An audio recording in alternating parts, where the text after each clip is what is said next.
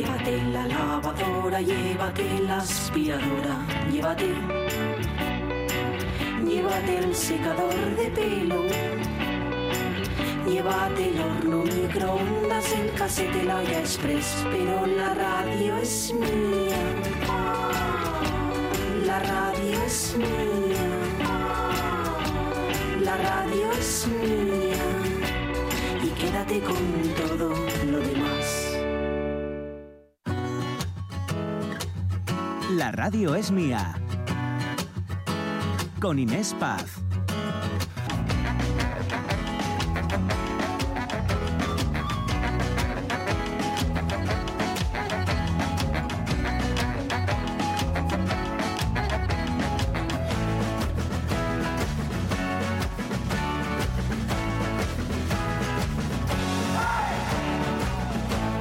Y aquí seguimos, la una y ocho minutos y hasta las dos de la tarde, la de cosas que les eh, tenemos preparadas. En serio, quédense, se los recomiendo, si quieren que su lunes sea el super lunes, podríamos decir. Y está siendo ya un super lunes porque de fondo vamos a ir escuchando a una moza que a mí me encanta, Lorena Ibias. Perdón, Lorena Ibias no, Lorena, Lorena Álvarez, que eh, vive en Ibias, porque enseguida vamos a hablar con ella, porque el viernes, oye, yo le dije adiós de una forma tan abrupta. con Bueno, es que veces se nos echa el tiempo encima. a, a mí siempre, porque me enrollo. En fin. Así que enseguida escuchamos a, a Lorena. Mientras tanto, la tenemos así de fondo con esta maravilla de tema la nube para escuchar a nuestros oyentes con el tema del día, que les estábamos preguntando si creen que es justo que las opiniones personales que eh, arrojamos a veces en las redes sociales tengan consecuencias en nuestra vida profesional y cómo lo hacen ellos, si se sienten libres a la hora de opinar o no. Ujú. Bueno, pues vamos a ir a Facebook. En este caso, Marce Gijón, buenos días, nos dice. Pues sí, creo que en época de vida laboral es prudente tener cuidado con lo que se publica. Ya los jubilados, como yo, podemos permitirnos opinar eh, con más tranquilidad. Sí. Eh, Carolina Santamaría también se vigila todo, así que yo recomiendo anonimato y redes candadas en lo posible. Salvo que se incurra en un delito grave, es muy injusto que la libertad de expresión te pueda llevar a perder tu puesto de trabajo. A todos nos puede tocar sufrir el rigor de la cancelación. Más. eh, este es largo. Ramón Redondo, buenos días. Buenos días, Ramón. Quien no quiera que, que no quiera que le lean, que no se meta en redes sociales. A mí me da un poco igual que mis jefes me lean. No creo que me vayan a echar del trabajo porque piense que Joker sea una película muy sobrevalorada, que Pedro Almodóvar sea el mayor bluff de la- del, Del cine cine. español y que lleva décadas viviendo de rentas y del marketing de su productora El Deseo. Que Tarantino me aburre desde que desde hace ya varias películas o que Woody Allen actual eh, debe ser eh, un hermano gemelo del antes que no tiene ni idea de INE. De, cualquier forma. Ah, vale, es que se, col- se se coló ahí. Vale, de cine. ¿Ves? Leo literalmente, chicos y chicas. De cualquier forma, correré ese riesgo. Bueno, ahí, ahí ha dejado su opinión. Oye, cada uno. eh, José no, José no la suscribe en algunos casos, pero opinar es libre, ¿no? Pues aquí también. Claro. Vamos con, con Belén, que dice, creo que se vigila todo para saber lo que prefiere el consumidor. Se nos olvida la naturaleza y la importancia de la misma. Otro que nos dice so, sostrón a lo so. La verdad, no me acuerdo. Yo en redes siempre escribo borrachu. Y, perdón. pues oye, eh, lo escribió, fíjate, hace 42 minutos, hace 42 minutos. Bueno, partir- ya eran sí, más de sí, las 12, sí, era eh, Bermú. Era Bermú total, Ah. total, total, total. Eh, vamos a ver. eh, Mira, Pepita, Pepita Pérez, que dice, como decía mi mamá, mujer, pon sonrisa profiden y luego tú piensa lo que quieras que no te leen la mente. Claro. Y yo digo, hago y escribo y no hago caso de mi mamá. Totalmente. Silvino Vázquez Fernández. eh, buenos días, gente. Estamos controlados por todos los que, eh, por todos los lados. Teléfonos, redes, etcétera. Nos controlan la vida y casi no nos enteramos. Que paséis buen programa, gente, se os quiere. Igual. Bueno, pues eh, cantidad de opiniones, vamos a ir eh, leyéndolas, eh, pues esperemos que todas, ¿vale? En fin, eh, seguimos porque a esta hora, eh, yo decía, vamos, vamos a escucharla un poquitín.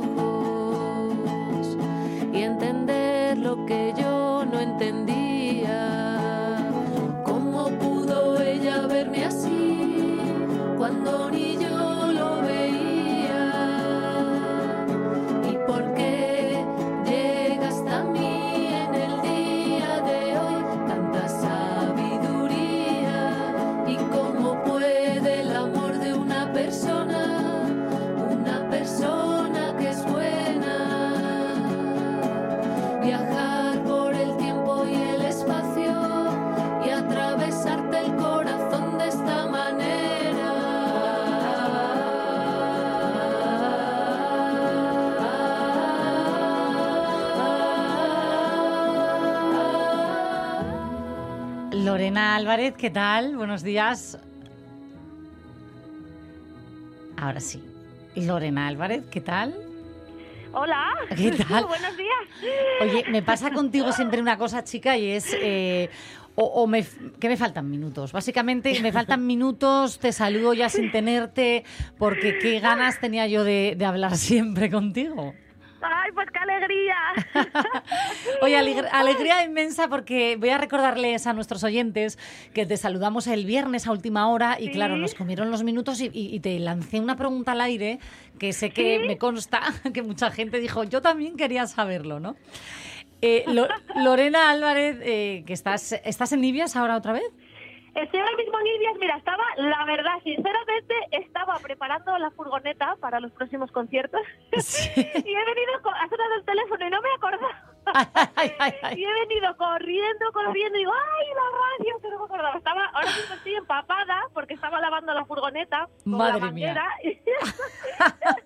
Pues va a ser muy breve. Lorena, oye, ¿dónde vas a tocar próximamente? Cuéntanos. Pues mira, este, este fin de semana, a ver, tocamos el, el viernes en el Festival Boreal eh, en Los Silos, en Canarias. Sí. El domingo tocamos en el Teatro en el Teatro Jovellanos de Gijón, en el ciclo Encajados. Ah, sí. Que- Sí, eh, y lo que pasa es que ya están las entradas agotadas. No. Porque es, muy- es un aforo muy reducido y ya Oh. están las entradas agotadas. Y después, eh, un poco más adelante, tocamos en, en, en la Fira Mediterránea de Manresa, Sí. después en Madrid, en el patio de la Martinuca, Madre y, mía, ah, y no- en, Utrecht, en Utrecht también. No paras. Y sí, es que ahora mismo las fechas exactas no las sé, pero bueno, en nuestras redes sociales está todo ahí bien explicado. Venga, pues vamos a emplazar a la gente a que te sigan redes sociales, justo hoy que hablamos de ellas bastante, por cierto, para seguir tus pasos. Y yo solamente te, te había lanzado otra pregunta y es que creo, me han dicho. Eh, ya sabes, esto a veces es leyenda urbana y yo quiero corroborarlo, que tienes ya escritas las canciones de tu próximo álbum, Ah, sí, sí. porque sí. no paras. no es una leyenda urbana, es cierto. es cierto. Sí, sí, sí. ¿Y te Pues vas sí, a meter en estudio cuándo? Pues muy pronto, la verdad, porque, bueno, eso tengo el próximo disco, está ya compuesto, pero todavía no lo he grabado, que era lo que se estaba contando el otro día y de repente ya se cortó. Y bueno, eh, pues eso, están las canciones hechas y como llevo este año, bueno, hemos estado tocando bastante, no he tenido mucho tiempo para meterme en el estudio, así que ahora en diciembre ya vamos a parar un poquito con los conciertos y voy a grabar el próximo disco, que espero ya que salga pronto. Bueno, pues enseguida, Sí. por favor. enseguida, por favor. No, no, para. Pero, pero ¿sabes por qué es? Para tener el disco, pero ya que no- nos digas las fechas para ir cogiendo sitio. O sea, es que esto Sí, va a porque ser no ves así. mi cara cuando has dicho que no hay entradas en el Jovellanos del domingo, ¿eh? Sido como, Ah, no, ¡oh! pero, pero, pero no es, no, pero un momento, no es en el teatro, o sea, No, es- Teatro es en Recovecos arriba. en- En, en- No, sí, o sea, es, co- es como en una parte del teatro más pequeñita, no Claro. es en el teatro, en el escenario principal. Mejor todavía, más sitio cerquina. pequeñito. Sí, pero bueno, lo graban, es el ciclo este encajados, que lo graban en vídeo, el, todo el concierto, en acústico y tal. Entonces, aunque no se pueda estar allí, después se podrá ver. ¡Qué el bien! vídeo. Bien, eso quería oír yo. o sea, que la, la podemos saltar por casas con- viéndote, vamos, de la que cantamos contigo y demás. Eso, eso. Oye, te vamos a dejar lavan- lavando el en la furgoneta, ¿no? Me decías. Venga, sí, sí, ahí estaba, eso, ahí poniéndola a punto para, para cargar las cosas y salir este fin de semana. Venga, pues disfrútalo. Oye, está lloviendo, hace sol en Ibias. Pues ahora mismo no está lloviendo, pero está así nu- nublado. está nublado. Bueno, Bueno. Hace, ya- hace estos días ya un poco otoñales, que a mí la verdad son mis favoritos del año. Ya, Anda, y- pues y mira, los míos. Y los míos, y los míos. Me encanta el otoño. Sí, sí, a mí también, la verdad. A mí me encantas tú, se nota, ¿no? Sí. Que soy fan Ay, bueno, gracias. absoluta. En fin, eh, hablaremos más veces, seguro, ojalá. Ojalá que sí, ojalá que sí. Un besazo, disfrútalo. Bueno, pues muchísimas gracias. Chao. Buen chao, viaje. chao. Hasta luego. Buen viaje. Gracias. Aquí chao. lo prometido es deuda. Yo decía, Hombre. no nos vamos a quedar el viernes así, pues eh, lo retomamos. Esto tú ya lo habías soñado, me tapaste con una manta, me pusiste el anillo de dientes que mordías y me escapaba como si fuera. Ay, me- yo esto de cortar una canción de, bueno, de cualquiera, ¿no? Pero más de ella. Me, me sabe mal, pero es que mm, a esta hora no se nos puede olvidar una cosa, chicos. ¿Cuál? ¿Qué va a ser, José? ¿Tú lo sabes? Hombre.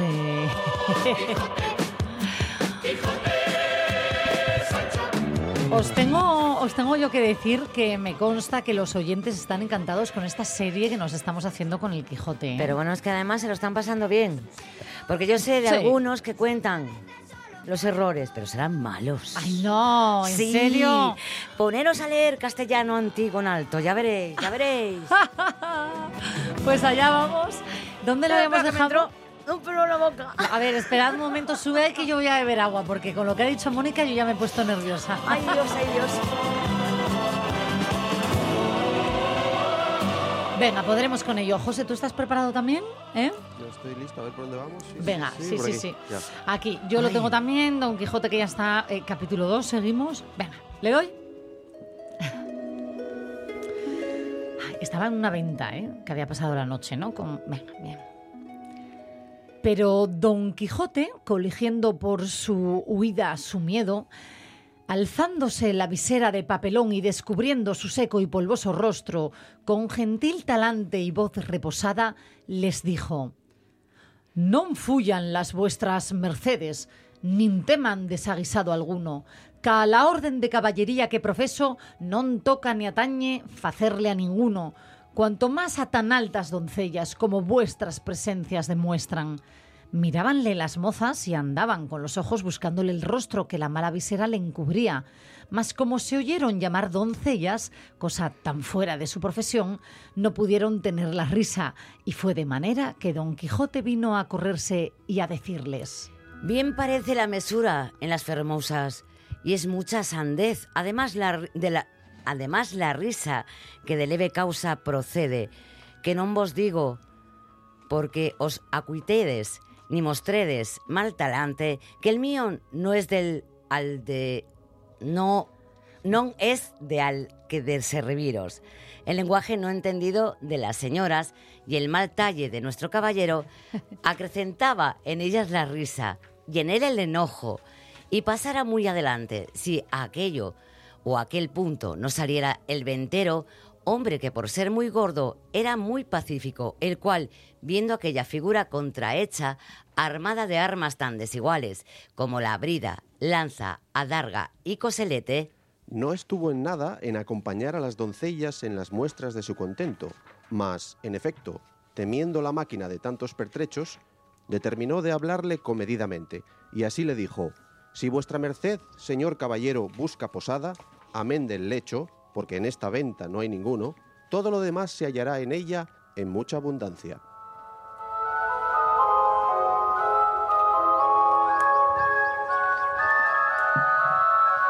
A ver, oh, Pues aquí, ¿qué pasa? a ver, oh. si antes lo digo, antes me equivoco. Que el mío no, non es de al que de serviros. Telita, ¿eh? Anda, que hoy no, hoy no lo tenías. Miguelín, Mónica. Miguelín lo tenía, ¿eh? Venga, que el mío no es de a él que de, Ya, ya, ya, ya, ya, ya, ya. Es que, bueno, Yo bueno, creo bueno, que- verdad, ¿eh? que yo quiero muchísimo a Quijote y a Miguel de Cervantes, pero madre mía, madre mía. En fin, nadie dijo que fuera fácil, pero lo vamos a seguir haciendo. Sí, sí, Vamos a ponerle un poquito más todavía de arte a la mañana. Si cabe, nos vamos Por con favor. nuestra arteonomía.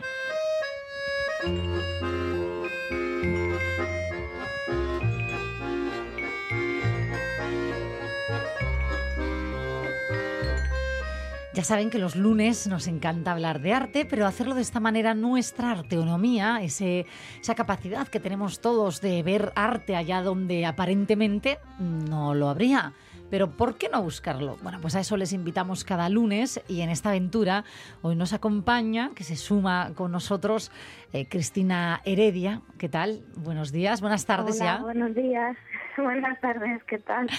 Cristina, eh, que, que eres doctora en Historia del Arte y responsable del Departamento de Educación del Museo de Bellas Artes de Asturias. Estuvo con nosotros la semana pasada Alfonso, el director del museo, y mm, nos habló maravillas. Dijo, ya veréis, Cristina, qué enfoque le da. Así que estamos expectantes a ver qué nos traes. Bueno, pues nada, muy agradecida de participar ¿eh? y sobre todo de abrir nuevas inquietudes y ventanas al conocimiento. Eso siempre es interesante. Gracias, gracias. Cristina, eh, yo decía, bueno, dentro de en la calle tenemos la posibilidad de buscar arte, en el museo es eh, más fácil a lo mejor, ¿no? Pero creo que nos vas a sorprender con una propuesta que no sería lo lógico, ¿no? Si entramos al museo, a lo mejor. Bueno, pues mira, la propuesta que yo que yo quería hacer esta mañana o ya casi ya al inicio de la, de la tarde es precisamente el poder hablar de dos objetos que además pueden sugerir una gran inquietud, eh, sobre todo por la particularidad que tienen, que son las colchas asturgalaicas que tenemos en el, en el museo. Quizás son los objetos que pasan a lo mejor más desapercibidos porque cuando pensamos en un museo de bellas artes siempre parece que estamos pensando en pintura, Sí. en escultura, fotografía, grabado y demás. Pero son dos objetos eso que llaman la atención sobre todo por la particularidad, por las particularidades que reúnen. Sí. Uy, las col- has dicho las colchas asturgalaicas que entiendo están expuestas, ¿no? Están expuestas en el museo, ¿eh? Eh, son- forman parte también del recorrido que puede hacer el visitante cuando, cuando llega al museo y la verdad es que llaman muchísimo la atención porque se encuentran totalmente desplegadas sobre las paredes de, de la escalera. Esas colchas además que tienen grandes dimensiones porque estamos hablando de colchas o sobrecamas que tienen aproximadamente un 80 por 2 metros y están además tejidas con un urdimbre de lana y de, y de algodón. Entonces, bueno, sobre todo por el gran colorido que tienen, llaman muchísimo la atención del público. ¿Jugamos con las colchas, Cristina? Hola, buenos días. Uy, Hola. ¿me escuchas ahora? Os pierdo, os pierdo un poco. A ver si, bueno, eh, no sé si estás en el museo, te voy a pedir a ver si te puedes mover un poquito, Cristina, no sé si me escuchas. A ver, bueno, no pasa nada porque eh, esto lo vamos a arreglar, cosas del directo. Iba a decir ¿Qué yo. tal ahora mejor? Ah, ¿Mejor? yo- nosotros a ti te escuchamos, Cristina. ¿Me, me oyes? Perfecto, ahora Genial. perfecto, perfecto. Venga, pues te decía yo que si jugábamos con las colchas. Claro que sí, perfecto. Venga, vamos a jugar. Eh, para quienes no tengamos la suerte de haberlas visto en el museo, lo primero, eh, acabas de decir que son bueno, grandes, de enormes dimensiones, un 80 por 2 y muy coloridas. Muy coloridas. ¿De qué colores son? coloridas. Pues mira, son muy coloridas porque predominan los- las tonalidades verdes, el rosa, el amarillo y el rojo. Pero lo que más llama la atención es que en una de las, de las cenefas que están decorando la colcha pone recuerdo de mis padres. Y eso es algo muy significativo para que podamos entender cuál fue la función que tuvieron estos objetos en su día. Claro. que se- Mirar, cuando, Mm. cuando los visitantes llegan al museo, sobre todo con las actividades y las visitas que organizamos desde el Departamento de Educación, siempre intentamos que la visualización de estos objetos tengan un- una gran motivación de carácter emocional. ¿eh? Muchas veces los objetos nos hablan de cuestiones que van mucho más allá de lo que nosotros podemos intuir con un primer golpe de vista. Claro. Y yo creo que eso es lo, lo bonito que tienen estas colchas o sobrecamas, el significado que de alguna manera, más allá de que nosotros estemos viendo al fin y al cabo mantas gruesas de, de lana y que lo que estemos viendo en realidad sean objetos que forman parte de, de- de un, de un baga- un bagaje personal mucho más profundo de lo que vemos a simple vista. Oye, ese recuerdo de mis padres, ¿no? Bueno, de tus padres, eh, ¿qué, puede haber detrás? ¿Qué historia? Bueno, pues mirar, eh, lo más importante, eh, sobre todo a la hora de, de verlas, no solamente es esa experiencia estética que tenemos ante las mismas, sino sobre todo la significación que tuvieron estos objetos dentro de las, de las casas asturianas. Cuando la moza se iba a casar, eh, sus padres, a la hora de confeccionar ese ajuar, que generalmente se solía eh, ir de alguna manera preparando antes del gran acontecimiento, antes de, de- del desposorio el que nos encontrábamos, es que tenían que ir preparando una serie de objetos para su futura casa. ¿eh? Claro. Tenemos que tener en cuenta que además el sistema patriarcal de las familias en aquellos momentos, estamos hablando de que estas cosas forman parte de los siglos finales del XIX, principios del XX, y que la nueva, la- esta monja que iba, que iba a contraer matrimonio iba a entrar dentro de un nuevo núcleo familiar, con lo Sí. cual nos está hablando de que ese recuerdo de sus padres iría a integrar también no solamente parte de ese ajuar, sino sobre todo también acompañar a ese matrimonio a lo largo de toda su vida. Y, decir, y acompañar a ese matrimonio, Cristina, eh, en la cama. En la cama, en la cama con todo lo que significa la cama. ¿eh? Que Claro. La cama tiene muchísimo significado. Recién casada. Eso es, no solamente el ámbito de, de los recién casados, sino también de los propios partos, la enfermedad y mucho más allá lo que será el lecho mortuorio, es decir, lo que conocemos en, en- en la etnografía como los ritos de paso. Entonces, por eso este objeto llama tanto la atención ¿eh? y tiene tanta significación. Oye, la gente cuando visita el museo, eh, ¿tú crees que ve todo esto detrás de las Mm. colchas? Yo creo que no, pero lo interesante es em, que cuando tiene lugar eh, ese primer encuentro con los objetos, nosotros seamos capaces de llevar a cabo esa experiencia vivencial. Es decir, probablemente ellos a simple vista pueden ver, en algunos casos, ¿eh? porque estamos hablando de que también cuando nosotros tenemos esa experiencia dentro del museo, esas experiencias chocan lógicamente con nuestro pasado cultural, con el contexto del que provenimos y sobre todo con la propia educación, ¿no? Pero es verdad que muchas veces por des- puro desconocimiento no somos capaces de llegar a, ese- a esa transmisión de contenido que pueda tener el objeto. Entonces nuestra misión es poder llevar a cabo ese tipo de valorización o de aprendizaje Sí. acerca de los objetos. Entonces, claro, cuando de alguna manera es capaz de abrir en el visitante esa ventana ese conocimiento que tenemos, pues lógicamente eh, da lugar a una gran satisfacción, ¿no? Mm. Es ver belleza eh, en cualquier tipo de objeto. Podríamos estar hablando incluso horas de un mismo objeto. No hace falta Sí. hablar de 10 obras de arte, de uno solo. Mira. Y verlo desde múltiples puntos de vista. Pues yo voy a invitar a los oyentes a que a partir de ahora se fijen un poquito más, ¿por qué no? Igual que la semana pasada les decíamos con la vajilla, en las colchas, ¿no? En general. Sí, bueno, es que además, ya por poner un último apunte, fijaros que además el hecho de que a la hora de poder tejer todos estos, en este caso las colchas, que es el objeto del que estamos hablando, estamos hablando de una manipulación única exclusivamente femenina. Cómo las mujeres hilaban a todas horas y en el momento en el que lógicamente podían tener libre, pero en cualquier lugar y en los momentos libres. Pero sobre todo también nos habla de los filandones, lugares de espacio de Claro. reunión donde hombres y mujeres alrededor del fuego cantaban, contaban cuentos, rescataban refranes y todo eso de alguna manera eh, está eh, o impregna, mejor dicho, esas colchas que ahora mismo estamos exponiendo, ¿eh? con lo cual todavía tienen una mayor riqueza patrimonial. Ya no Es lo que quedan, nosotros denominamos Sí, perdona que te interrumpa, Cristina. Dije, ya no, que- ya no quedan colchas así con tanta historia, ¿no? Yo decía, les No, invito pero a mirar sigue- las colchas. Pero, se siguen en- eh, reuniendo en torno a, a los vecinos del pueblo, hacen muchas estraferias y se siguen reuniendo ahora a partir de- del otoño. Su- suelen reunirse para hacer eh, bienes comunes desde pasios, o sea, lo que son cestos Sí. de, de paja y demás. O sea, todo Bueno, es- o sea, ra- todo- evolucionando. Mm, Claro, lo que pasa es que cada vez hay menos gente en el pueblo, entonces es muy complicado que, que haya, Esa que haya esa- tradición, esas sí. tradiciones, esas reuniones, pero se sigue, se sigue haciendo. Sí, yo creo que sí. Además que son oficios que yo creo que ahora mismo la gente joven, que me parece algo muy interesante, comienza a recuperar. ¿eh? Es decir, que estamos asistiendo a una recuperación de este tipo de, de manifestaciones artesanales que no se pueden perder, por otro lado. Y yo creo que eso, bueno, habla también un poco de la importancia que tuvieron y que vuelven a rescatarse ahora para, para seguir manteniéndola. Claro. Pues Cristina, qué lujo, oye, que esta nueva visión que nos has dado de esas colchas asturgalaicas que cuelgan en las paredes, has dicho, del Museo de Bellas Artes aquí en Asturias, en Oviedo, donde invitamos a, a todos nuestros oyentes a que vayan, bueno, por todo lo que podemos ver en el museo, pero para que presten especial atención con esta nueva mirada que nos has propuesto a estas eh, colchas. Muchas gracias. Muy, bueno, gracias a vosotros. Un abrazo.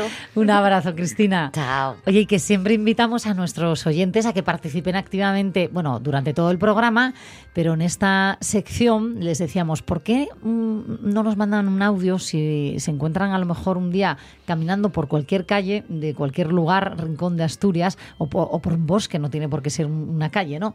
Por donde quieran, y les llame la atención algo, les maraville, ¿por qué no lo comparten con nosotros? Y lo están haciendo, poquito a poco, a gotas, parece que cuesta, pero les invitamos a que lo sigan haciendo. Y lo siguen haciendo a nuestro teléfono 608-9207-92 y tenemos un audio que justamente habla de hoy de Oviedo, que ya sabemos que estamos en San Mateo, y nos lo cuenta Silvia.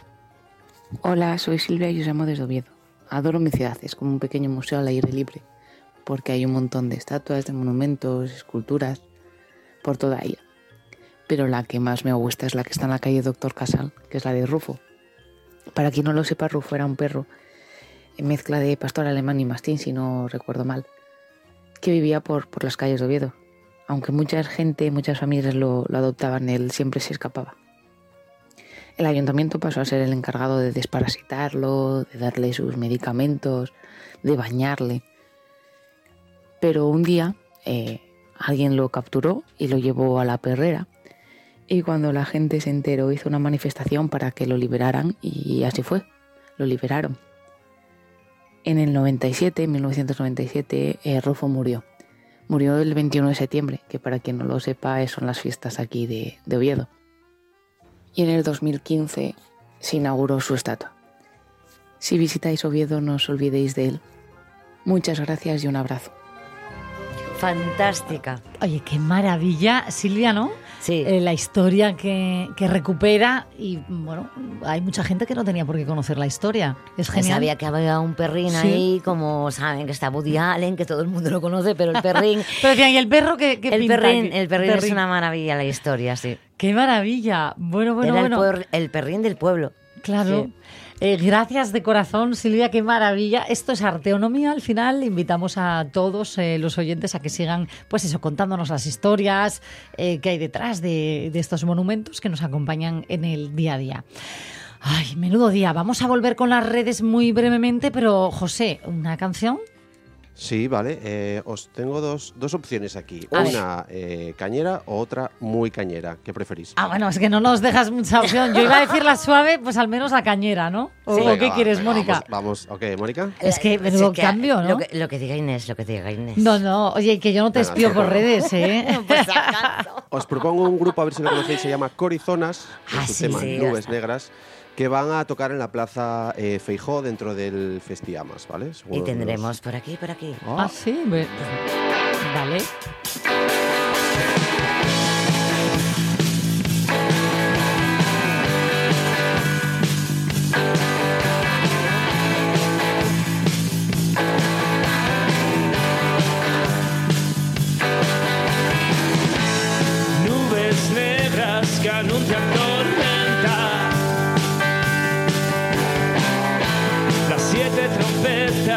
zona 2.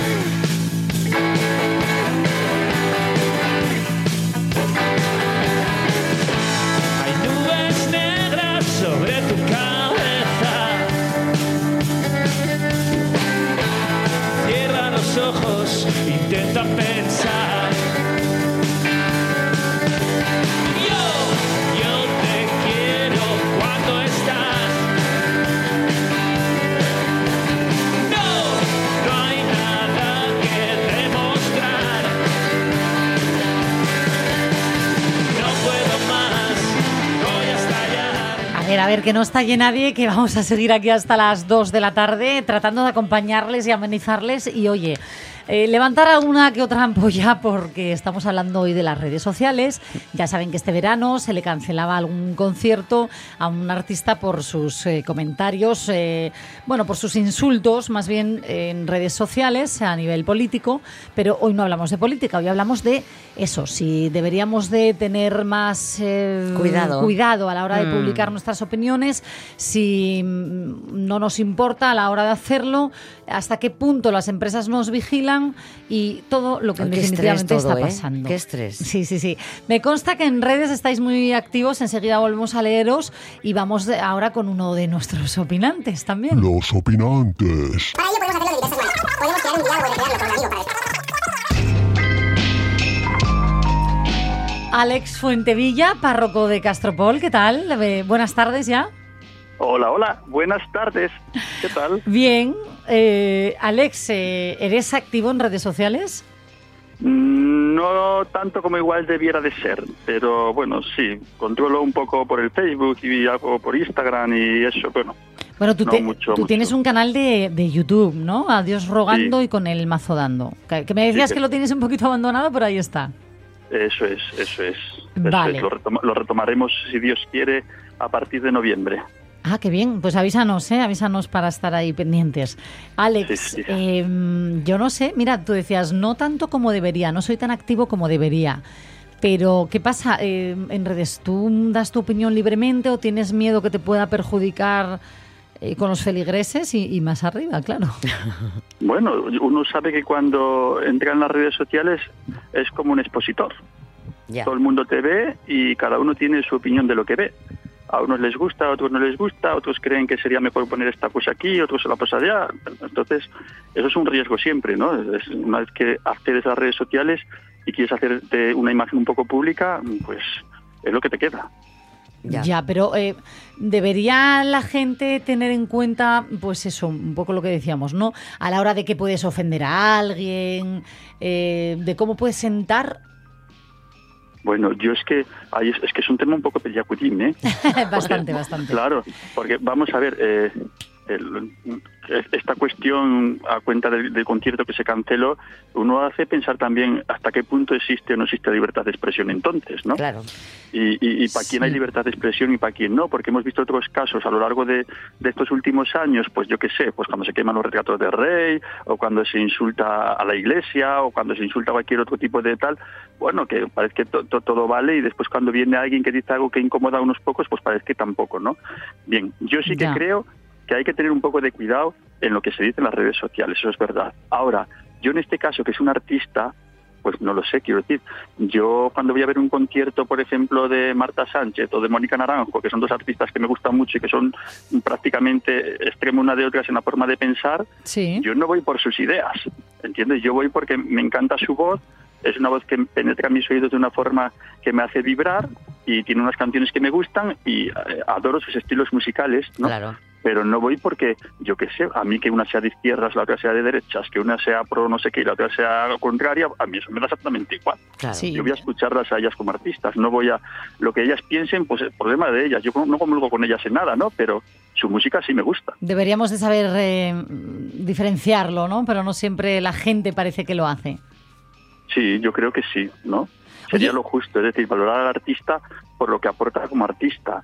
Claro. Después, como persona, bien, que públicamente pues eche una blasfemia, o que públicamente haga un comentario mal pues contra un político, o que públicamente haga un comentario, no sé, que pueda ser ofensivo para una determinada parte de la sociedad, bueno, eso entra dentro de lo personal, ¿no? Otra cosa es que, no sé, no sé, es que es un tema un poco complejo, sí, ciertamente. Oye, ¿y lo de que las empresas nos vigilen qué? Bueno, nos Pues vigilen. A ver, parece que estamos hablando sí, aquí no, de... que no, no es que nos vigilan, es que ven lo que... Eso sí, eso Sí. Mira, yo Y que tengo tenga un- consecuencias, ¿eh? Yo tengo, yo tengo un pariente que no utiliza el móvil más que de prepago porque dice que los chinos nos están espiando. No. Ella va más allá, Entonces- ya no el jefe, es- los chinos. Método En general. Sí. conspiración Bueno, total. porque es una persona ya de una edad y entonces ella dice los chinos, ¿no? Esa persona. Pero, Sí. a ver, sí que es verdad que sabemos que hacemos una búsqueda, yo qué sé, buscamos un baúl para viajar o cualquier cosa y de repente te empieza a llegar información de, de, de cómo, de dónde se puede comprar, de ofertas que te tal, te llega el correo. Es decir, en cierto modo sí que estamos siendo un poco, eh, digamos, eh, vigilados, ¿no? Y estamos Es decir, expuestos, quizás. Claro, tú pagas con una tarjeta de crédito y, y ese pago ya sabes que deja un dato en esa tienda y esa tienda es una geolocalización, ¿no? Si pagas con dinero en efectivo, por ejemplo, pues no, no se, no se recoge nada. Ay, de verdad. ¿entiendes? Qué estrés. hay- sí, en, en cierto modo, a ver, esto suena así como muy excesivo, yo me siento muy libre, ¿eh? Pero quiero decir que sí, Sí. que en cierto modo, incluso la policía ya sabes que en los casos así de, de- de desaparición y tal, buscan geolocalizar el teléfono y Pero bueno, un poco ves, para, para esas cosas, claro, yo considero que es, es sano y está bien que nos puedan localizar en caso de una emergencia. Pero Claro. mm, claro, todo se debe a que hemos parado antes en una gasolinera o saben por dónde vamos. Claro, Quiero decir, lo bueno y lo malo de todo. manejar esas cosas, Sí, claro. lo bueno y lo Todo. malo de todo. Sí. En fin, eh, menudo temita, ¿eh? Menudo temita. Sí, es un caos. Este mundo es un caos bonito, porque es Claro. un caos bonito, pero como todo caos, pues tiene sus puntos negros donde acceder a ellos, pues, bueno, crea Sí. inseguridades, crea miedos, eh, persecuciones, bueno, dudas, esas cosas, ¿no? Bueno, Claro. forma parte de la vida. Totalmente. Alex, te voy a pedir un favor. Eh, Dímelo. como hombre de paz, mm, ¿por qué no lanzamos aquí un consejín así para la gente que de repente eh, tenga un día así revirado y que vaya a publicar en redes sociales? ¿Qué les dirías tú eh, que pensaran o que hicieran antes de teclear? Pues yo lo que diría es lo que digo siempre en las parroquias. Es decir, la verdad en sí misma nunca es ofensiva. Lo que ofende a veces son las formas en que se proclama esa verdad. Claro. ¿no? Claro. Es decir, no es decir, pues yo qué sé, pues eh, eh, decir Antonio está cojo, ¿no? Una cosa es decir Antonio está cojo y, y otra cosa es decir, bueno, el tonto de Antonio pegó una patada una piedra, mira si es tonto que quedó cojo. Uy, uy, uy, uy. Claro, claro, Hay claro. una gran diferencia, sí. Claro. ¿Ves? Se puede Claro, decir lo entonces- mismo sin ofender, ¿no? Ya. Exacto. Entonces yo sí que veo muchas veces eso, ¿no? Que, que se hace mucho hincapié en, en buscar realmente... Bueno, a ver, cuando entras en redes sociales y alguien te hace un comentario ácido o, o- o- Sí. o digamos que, que no te guste, lo hace buscando una réplica. Es decir, busca proyectarse esa persona también, ¿entiendes? Es Claro. decir, eh, busca, digamos... Lo, de- una- un- lo decía un Rafa. Testón, eh, Alex, lo decía Rafa Testón, ¿no? Eh, que usamos demasiados adjetivos calificativos. Y entonces ya la opinión se, se torna en todo menos en una opinión, sino, en un, sino acaba siendo en muchas ocasiones una ofensa. Claro. Y Mira, además todos, todos sabemos que, mira, el mejor arma del ignorante cuando no tiene argumentos es el insulto. Claro. Qué horror, qué horror. En fin. Pues mira, Alicia, una oyente que, que estoy leyendo redes, eh, dice, no me gusta meterme con nadie. Cuando no me gusta o no me interesa, paso.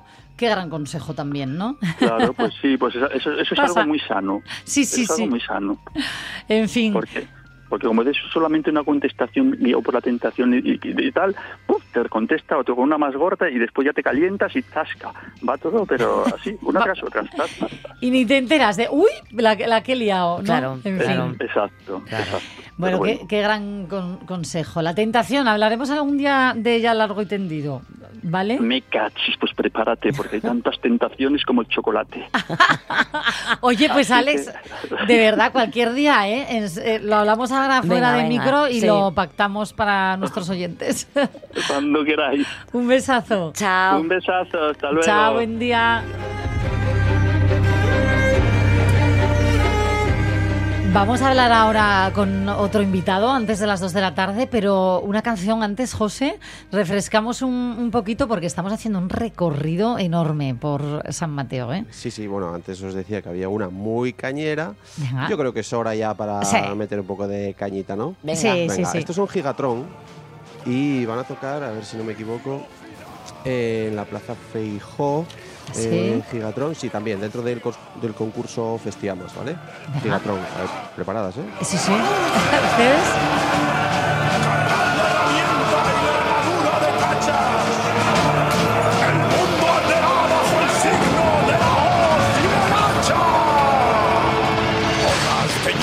Arrasan la ciudad, reina la barbarie ¡Qué barbaridad! Pues es muy de pirata esto, ¿eh? A ver, a ver, dale, dale. Ya verás, vamos a llegar al tren volando. Es el juicio final para los enemigos. Esto del juicio final, después de despedir a Alex Fentevilla, párroco de Castropol, nos estamos poniendo... Eh, José, tú hilas fino, ¿eh? Es el imperio. Saca tus cuernos al sol. Es el fin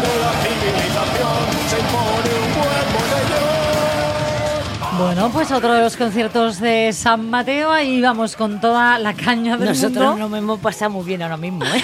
Total, total, no saben, ¿eh? Eh, Esto de la radio tiene de sus ventajas. Yo Sí, que que vengo no de nos ven, que no nos ven. Estoy encantada porque Sí, sí. puedo bailar. eh, can- bueno, cantar sí se me oye, así que mejor lo dejo. Eh, vamos a saludar, sí, a Sí, Sune ca- Andrade. Cambiamos la música. Bueno, Por o no, que lo diga él. A ver, Sune, ¿qué tal? Hola, buenos días, tardes para algunos. Eh, buenas tardes. Eh, Sune Andrade, eh, cocinero y propietario del restaurante Monte de la aldea San Feliz en el concejo de Lena. Eh, ¿Esto está bien o, o te parece ya mu- mucha caña para esta hora y para la charla que vamos a mantener? Pide por esa boquita, ¿eh?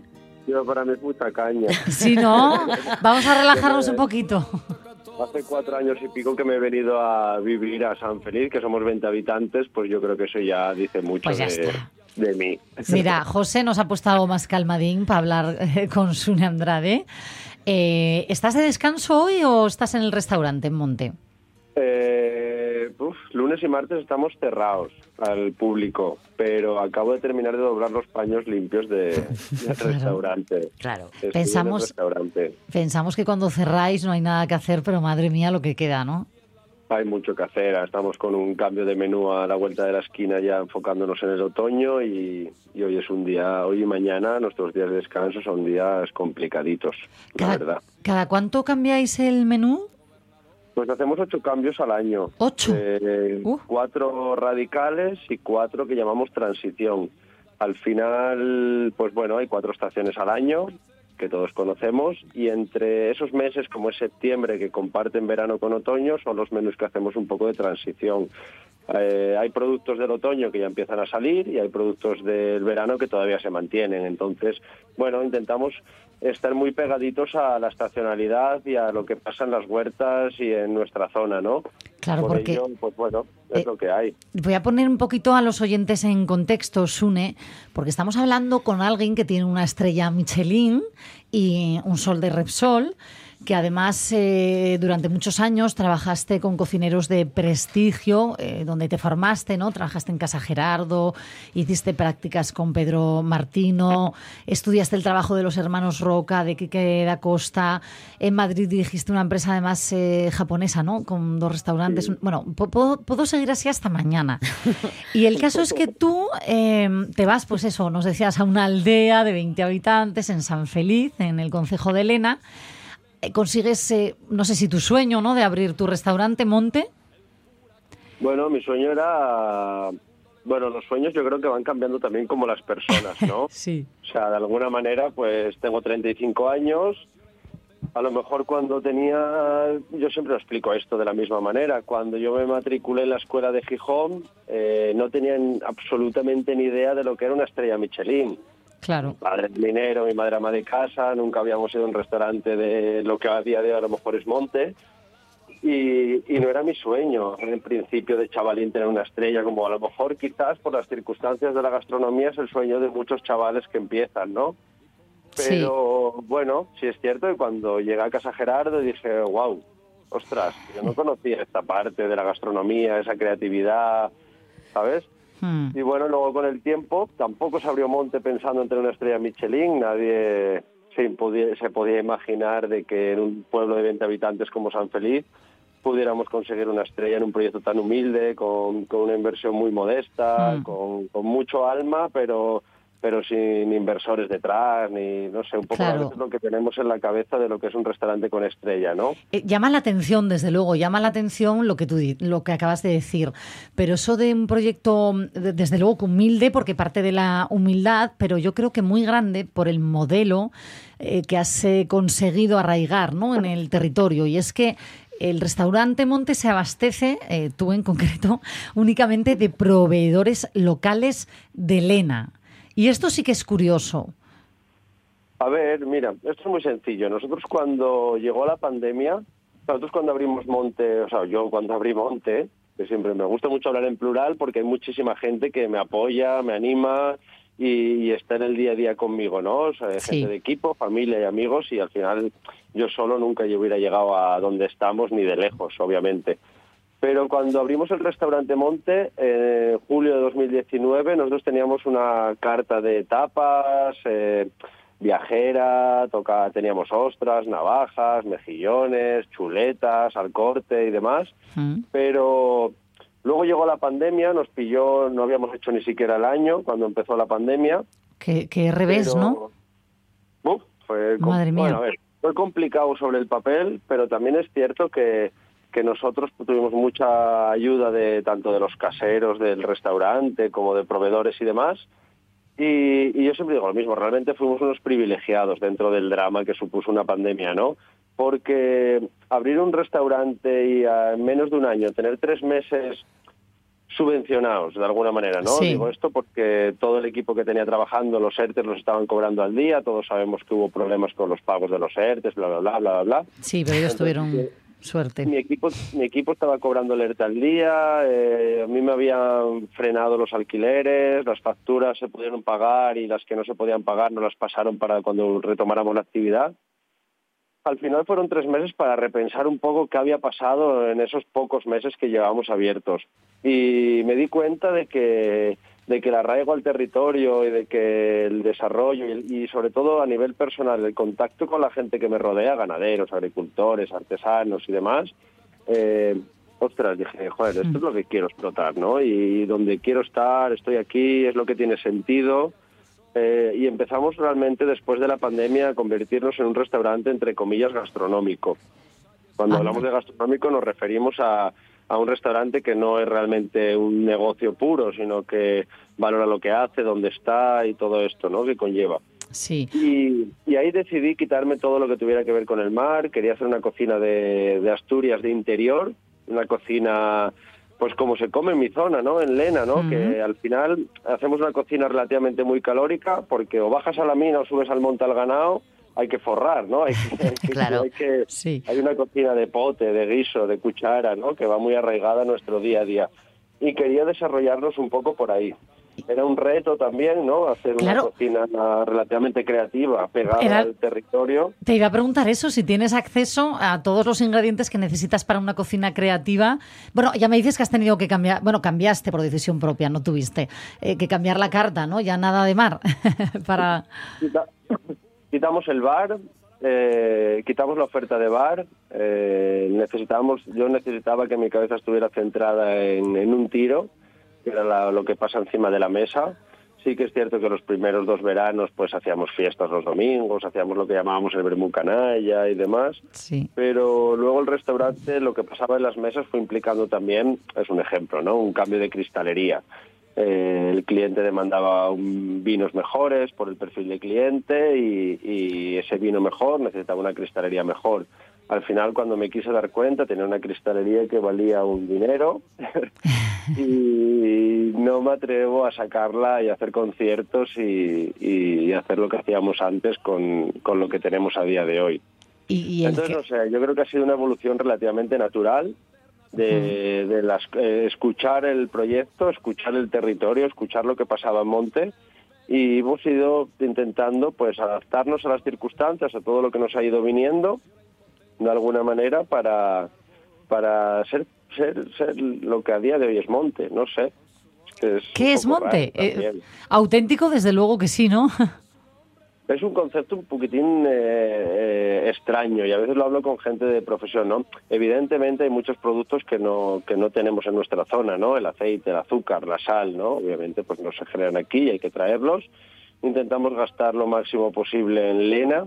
Eh, al final no puede ser un 100%. Inevitablemente tenemos que apoyarnos en otros lugares para traer algunos productos pero sí que pues las carnicerías, las fruterías, los ganaderos, la, la- la pescadería, poco los productores más importantes, los más los proveedores más importantes están aquí, están Claro. en Lena.